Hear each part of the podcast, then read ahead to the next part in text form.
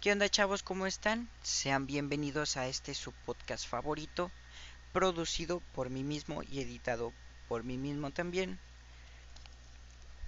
Este es un proyecto nuevo que les voy a traer semanalmente. Todo dependerá del apoyo que reciba. Así que pues iniciemos. Sin más que decir, iniciemos. El tema de esta semana son los materiales de impresión dental. Ustedes se van a estar preguntando, ¿qué es una impresión dental?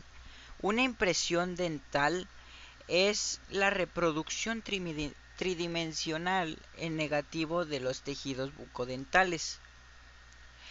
¿Para qué les va a servir? Se van a estar preguntando. Sirve para reproducir las estructuras de manera exacta de los dientes para fines clínicos, tanto para detectar deformidades como para crear crear tratamientos para solucionar esos problemas. Para reproducir estas estructuras existen varios materiales que se pueden diferenciar o se pueden clasificar dependiendo de sus propiedades físicas como rígidos, termoplásticos, elásticos. Esos son los tres principales. Por parte de los rígidos están los yesos para impresiones y los compuestos sinquenólicos u óxidos metálicos. Por parte de los termoplásticos, que suele ser las ceras para impresiones y compuesto de modelar, que pueden ser de otros materiales en la última fase, que son los elásticos, existen dos tipos, bueno, dos tipos y se van ramificando, que son los hidrocoloides, eh, hidrocoloides y elastómeros. Por parte de los hidrocoloides, hidrocoloides hay dos, que es, son los reversibles y los irreversibles. Los reversibles son los que se pueden volver a reutilizar tiempo después. Y los irreversibles son los que de plano ya se tienen que tirar cuando se termina el tratamiento.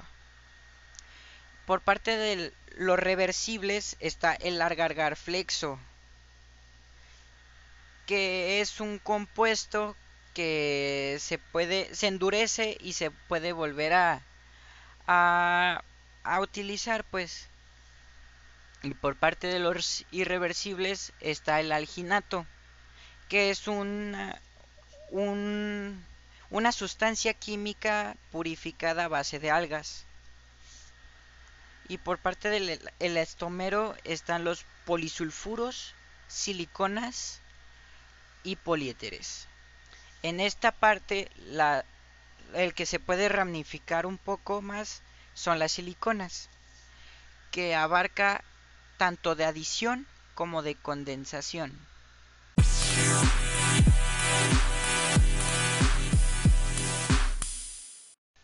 Hola, regresamos del corte. Perdón por ese por ese pequeño intervalo, pero teníamos que refrescar la garganta.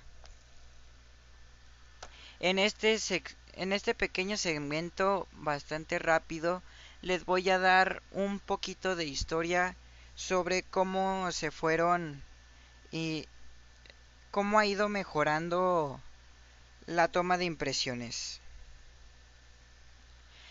En 1711, Matthaus Purman, cirujano alemán, utiliza la cera utiliza la cera como método de impresión. Y esto vaya sería todo por el día de hoy. Gracias por haberme acompañado.